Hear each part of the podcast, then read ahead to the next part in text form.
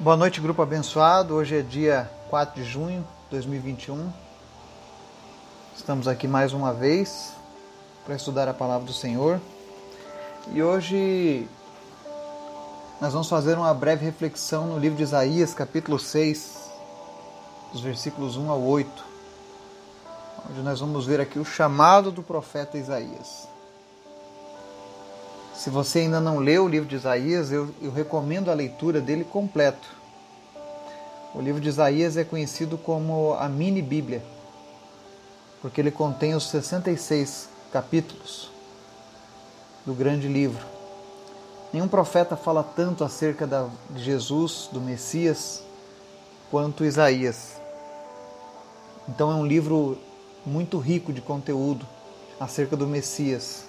Ele é muito citado no Novo Testamento. Quando você começa a estudar o Novo Testamento, você vai ver várias referências acerca do livro de Isaías. Então, vale super a pena fazer a leitura deste livro. Mas antes da gente começar a nossa leitura, eu quero te convidar para a gente orar, interceder, lembrando a todos que nós temos uma lista lá no grupo com os nomes das pessoas. Você pode pegar essa lista e apresentar ela em oração todos os dias diante do Senhor. A Bíblia diz que a oração de um justo pode muito em seus efeitos. Então não deixe de orar, não deixe de buscar, não deixe de apresentar a Deus essas pessoas, a sua família, a minha vida, porque todos nós estamos precisando do Senhor cada dia. Amém? Vamos orar? Obrigado, Jesus, porque tu és bom, tu és maravilhoso e a tua misericórdia dura para sempre. Obrigado, Senhor, pelo dia que nós tivemos, pela tua graça. nós estamos aqui no final deste dia te buscando, é porque o Senhor nos deu fôlego de vida, é porque o Senhor nos manteve com vida e por isso nós estamos alegres. Que a nossa vida possa ser útil a Ti, Jesus. Que nós possamos cumprir os Teus propósitos em nossas vidas. Visita agora cada pessoa deste grupo Visita suas famílias, seus negócios, suas finanças, a saúde dessas pessoas agora e traz um renovo, Jesus. Renova a fé, renova a esperança, sara aqueles que estão enfermos nessa noite. Em nome de Jesus, se alguém teve um dia ruim, se alguém teve um dia onde se sentiu longe da tua presença, em nome de Jesus, nós convidamos o teu Espírito Santo agora a visitar essa pessoa, a envolvê-la em teus braços, Jesus, para que ela não termine este dia sem receber a visitação do Senhor. E Senhor, em nome de Jesus, assim como muitos viram, a, assim como Isaías viu a tua presença, nós queremos essa experiência, Deus, constantemente. Nós queremos ver a tua glória, Pai. Revela a tua glória para nós, os teus filhos. Nós queremos mais de ti, Senhor.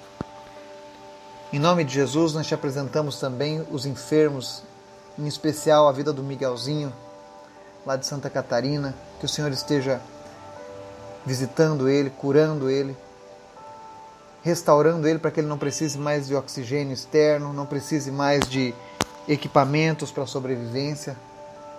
Restaura a saúde dessa criança em nome de Jesus. Te apresento também, Senhor, a saúde do meu filho Miguel também que o Senhor esteja curando ele, sarando ele por completo, em nome de Jesus. Seja qual for a, a enfermidade, o Senhor é poderoso e nós confiamos em Ti. Te apresentamos a vida da Yasmin, da Valentina, da Camila Silva. Nós repreendemos agora, Deus, todo espírito de câncer, todo câncer que tem rondado essas pessoas, essas crianças que sejam sarados agora em nome de Jesus. Aquele que tem problema de visão seja curado. Vistas voltem a enxergar novamente em nome de Jesus. Aquele que sofria de surdez volte a ouvir agora. Aquele que não podia andar em nome de Jesus seja restaurada a sua saúde. Visita também aqueles que estão lutando contra a Covid-19. Vai curando, fortalecendo, os seus pulmões, repreendendo, meu Deus, toda e qualquer sequela dessa doença, em nome de Jesus. Também te pedimos, Pai, Que o Senhor fale conosco através da tua palavra. Nos desperta, Senhor, a cada dia. É o que nós pedimos em nome de Jesus. Amém? A palavra diz aqui em Isaías capítulo 6, versículo 1 ao 8. No ano em que o rei Uzias morreu, eu vi o Senhor assentado num trono alto e exaltado, e a aba de sua veste enchia o templo. Acima dele estavam serafins, cada um deles tinha seis asas, com duas cobriam o rosto, com duas cobriam os pés e com duas voavam, e proclamavam uns aos outros: Santo, Santo, Santo é o Senhor dos exércitos, a terra inteira está cheia da sua glória. Ao som das suas vozes, os batentes das portas tremeram e o templo ficou cheio de fumaça. Então gritei: Ai de mim, estou perdido, pois sou um homem de lábios impuros e vivo no meio de um povo de lábios impuros. Os meus olhos viram o Rei, o Senhor dos exércitos. Logo, um dos serafins voou até mim trazendo uma brasa viva que havia tirado do altar com um tenaz. Com ela tocou a minha boca e disse: Veja, isto tocou os teus lábios, por isso a sua culpa será removida e o seu pecado será perdoado. Então ouvi a voz do Senhor conclamando: Quem enviarei? Quem irá por nós? E eu respondi: Eis-me aqui, envia-me. Amém? Essa é uma palavra muito forte e aqui nós acabamos de ler o chamado de Deus na vida do profeta Isaías. O que é interessante da gente notar aqui é que ele já era um profeta, ele já era usado para trazer revelações acerca da palavra de Deus, mas ele ainda estava em um processo de santificação, assim digamos, ou seja, o profeta ainda não estava completo.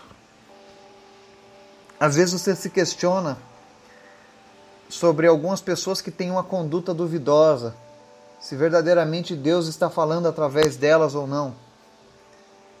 Então, esse livro de Isaías mostra que Deus tem compromisso com a palavra, não com a pessoa que está trazendo a mensagem.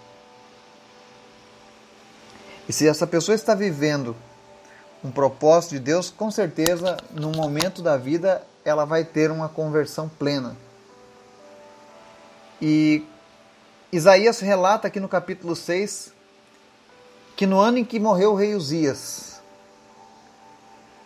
ele viu o rei, o Senhor dos exércitos. Isso mostra que o profeta estava com a sua vista ofuscada.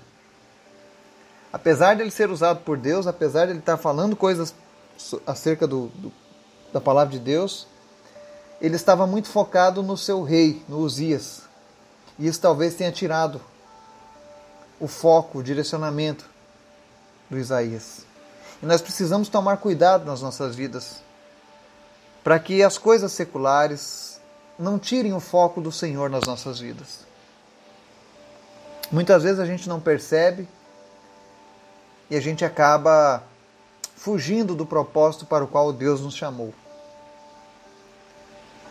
Mas quando isso aconteceu com Isaías, o Senhor tratou de trazê-lo de volta através de uma visão. Ele teve uma visão do Senhor assentado em seu trono, semelhante às visões que nós temos lá em Apocalipse, em Daniel.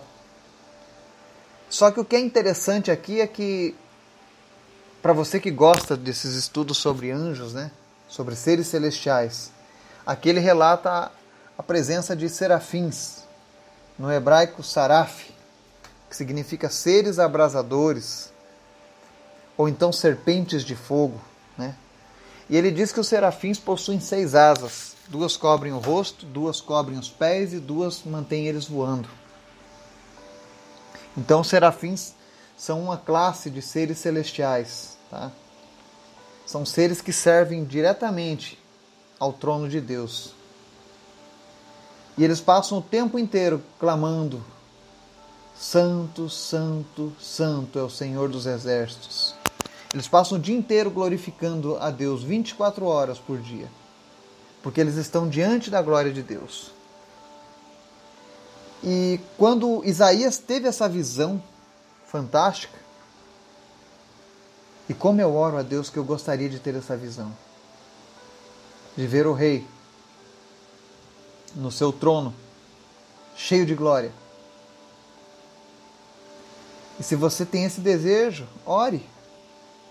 O nosso Deus, ele atende o nosso pedido. Nós somos filhos. Mas o Isaías, ele nos mostra que quando nós vemos Deus, isso é, uma, é um caminho de duas vias. Porque ao mesmo tempo que nós nos maravilhamos com a presença de Deus, os nossos pecados também nos tornam vulneráveis diante da presença dele. Porque no verso 5 diz assim: Então gritei, ai de mim, estou perdido, pois sou um homem de lábios impuros e vivo no meio de um povo de lábios impuros. Os meus olhos viram o Rei, o Senhor dos Exércitos. Porque a santidade de Deus, ela constrange a gente a buscar uma santificação. É por isso que várias vezes eu sempre digo aqui nos nossos estudos: nem todo mundo está pronto para se encontrar com Deus. Se você não se livrar do pecado, você jamais poderá passar a eternidade ante Deus. Ainda que algumas pessoas ensinem que todos são filhos de Deus, a Bíblia nunca disse isso. A Bíblia diz que nós nos tornamos filhos de Deus. E o que nos torna filho de Deus é, é ser liberto do pecado. E só há um jeito de se libertar do pecado através do sacrifício de Jesus. Você olha que Isaías teve apenas uma visão e ele já se sentiu completamente perdido. Imagine as pessoas que não se constrangem em desobedecer a Deus, se elas tivessem uma visão do Senhor como será que elas ficariam? Imagine que um profeta, um homem já experimentado na palavra de Deus, ele entrou em pânico, porque ele sabia da condição atual que ele, que ele estava naquele momento. E todas as vezes que nós nos dirigirmos a Deus, estivermos na presença de Deus, se você quer que Deus realmente transforme a sua vida, tenha a atitude de Isaías, ou seja, reconheça suas falhas, Reconheça o seu pecado diante de Deus. Foi isso que Isaías fez. Ele reconheceu e confessou diante de Deus, de uma maneira positiva, quem ele era. Outra coisa interessante que nós temos aqui nesse capítulo 6 de Isaías é que muitas vezes a gente ouve falar em santos, né? Afinal, o que é um santo? A palavra santo significa purificar puro, separado. Então Isaías aqui ele mostra um momento em que ele é santificado por Deus. Porque ele diz aqui no verso 6: Logo um dos serafins voou até mim trazendo uma brasa viva que havia tirada do altar com a tenaz. Com ela tocou a minha boca e disse: Veja, isto tocou os seus lábios, por isso a sua culpa será removida e o seu pecado será perdoado. A santificação é isso. Todos os dias o cristão é santificado. Isso é um fato. Deus diz assim: sede santos, porque eu sou santo. Ele exige de nós uma santificação. Então, segundo a palavra de Deus, todos aqueles que são filhos de Deus, que se tornam filhos de Deus, são considerados santos pela palavra de Deus. Como assim? Nós somos santos? Sim, nós somos santos de Deus. E todos os dias, quando eu e você oramos e nos arrependemos pelos nossos pecados, o Senhor vem e nos purifica, nos limpa, assim como ele fez com Isaías. E por que, que o Senhor faz isso todos os dias? Afinal, quando eu fui perdoado, meus pecados não foram apagados? Foram. Mas todos os dias, quando eu assisto a televisão, quando eu acesso a internet, quando eu leio alguma coisa que não era para mim ler, quando eu ouço alguma coisa, eu participo de uma fofoca, participo de uma maledicência que seja. É uma lista muito extensa. Nós acabamos nos sujando. Então nós precisamos mais uma vez da limpeza do Senhor. É por isso que a oração, confessando os nossos erros diante de Jesus, nos purifica. O sangue dele vem e nos purifica. Na época do Isaías, Jesus ainda não tinha vindo. Então a solução que Deus achou para ele ali foi tirar uma, uma brasa viva do altar dele. Ou seja, Deus tirou a chama do Espírito Santo dele. Tirou uma brasa que mantinha aquela chama e tocou nos seus lábios. E aqui ele diz: ó, sua culpa será removida, o seu pecado será perdoado. Ou seja, Deus queria levar Isaías para um chamado muito maior. Não é à toa que ele é um dos maiores profetas do Antigo Testamento, a nível de tempo de profecia. Para você entender um pouco mais, o Antigo Testamento ele é separado em pequenos profetas e maiores profetas, ou grandes profetas. Mas não é porque um profeta era melhor do que o outro, ou um era baixinho, o outro era gigante, não. É porque a Bíblia ela relata o tempo em que essa pessoa passou profetizando. Então Isaías é um dos homens que mais profetizou na Bíblia. Era um homem muito usado por isso. E aí a gente entende por que, que ele foi tão usado por Deus. Porque ele era um homem que se humilhava, ele não tinha dificuldade em se arrepender diante de Deus. Ele não sentia problemas, ele não via problemas em ser santificado por Deus a cada dia. E o que, que acontece quando nós somos purificados, santificados, perdoados por Deus, né? Deus nos leva a novos níveis. Eu sei de pessoas que têm um desejo de servir a Cristo. Querem fazer grandes coisas, querem ser usadas por Deus, mas nunca conseguem sair do lugar. E existe um motivo para isso. Precisa se dispor a ser usado por, por Deus. E para que Deus possa me encher, eu preciso me esvaziar de mim mesmo. Para que Deus possa usar a minha boca, Ele precisa tocar os meus lábios, assim como Ele tocou os lábios de Isaías e os purificou. Da nossa boca tem que sair bênçãos. E aí, depois que Isaías recebe esse chamado de Deus, essa visão de Deus, que ele é purificado, que ele é preparado. Deus então fala no verso 8: Então ouvi a voz do Senhor conclamando: Quem enviarei? Quem irá por nós?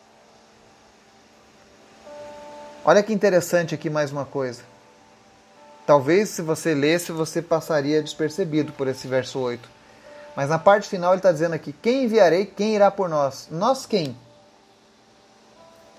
Aqui nós estamos vendo a Trindade oculta, ainda no Antigo Testamento, mas sendo revelada através das Escrituras. Isso é uma dádiva que nós, aqueles que fazem parte dessa nova aliança, podemos entender. Imagina, os judeus não faziam a mínima ideia ainda de como era formatada a ideia da Trindade. E hoje nós temos essa facilidade de apenas ler o texto e identificá-la. Quem irá por nós? Nós quem? Deus está se referindo à sua pessoa, trina e una. Deus Pai, Deus Filho e Deus Espírito. Mas essa pergunta que Deus fez a Isaías, ele continua falando até hoje.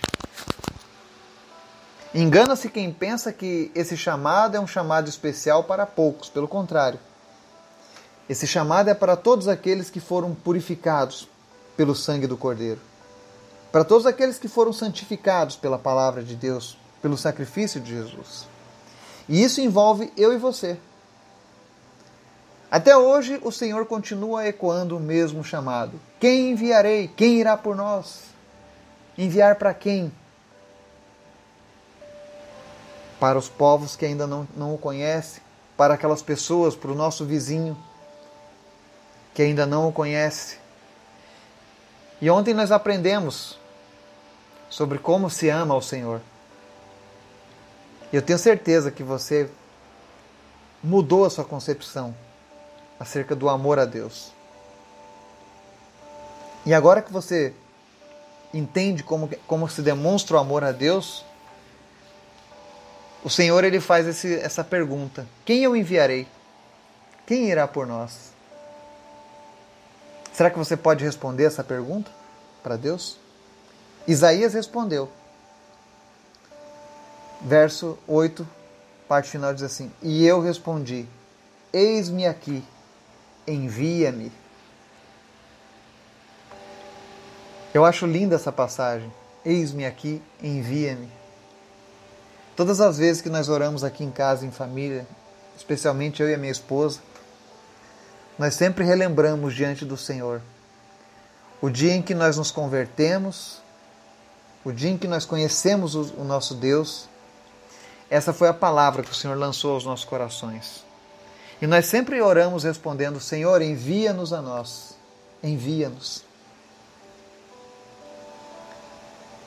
Então, esse é o desejo do Senhor. O Senhor quer usar a cada um de nós. Ele quer me usar, Ele quer usar a minha esposa, e Ele quer usar você que está aí do outro lado também. E a única coisa que você precisa fazer para ser usado pelo Senhor é siga os passos do Isaías. Se arrependa diante da presença dele, dos seus erros. Reconheça a grandeza de Deus. Aceite o perdão dos seus pecados, assim como Isaías recebeu. E quando você ouvir essa voz dizendo: Quem enviarei? Quem irá por nós? Tenha a mesma atitude. E responda: Eis-me aqui, Senhor. Envia-me. Envia-me aos meus vizinhos, envia-me aos meus familiares, envia-me, Senhor, pela nação brasileira, envia-me, Senhor, para os confins do mundo. Envia-me, Senhor, para a Amazônia, para as tribos indígenas, para a Coreia do Norte. Sim, para a Coreia do Norte, para o Afeganistão. As pessoas carecem do Senhor, precisam ouvir a palavra de esperança do Evangelho. Enquanto eu e você estamos aqui sendo consolados por este Evangelho, milhões de pessoas estão ainda em desespero, porque elas não possuem esperança alguma no amanhã. E o presente delas é um verdadeiro terror. Porque a vida daqueles que estão sem Cristo é sempre difícil. Assim como foi um dia para nós. E é por isso que o Senhor tem pressa em usar a mim e a você. E eu encerro essa mensagem de hoje com essa pergunta: Quem enviarei? Quem irá por nós? Será que você tem coragem de responder isso ao Senhor? Que Deus te abençoe e te dê uma noite na presença dele. Em nome de Jesus. Amém e amém.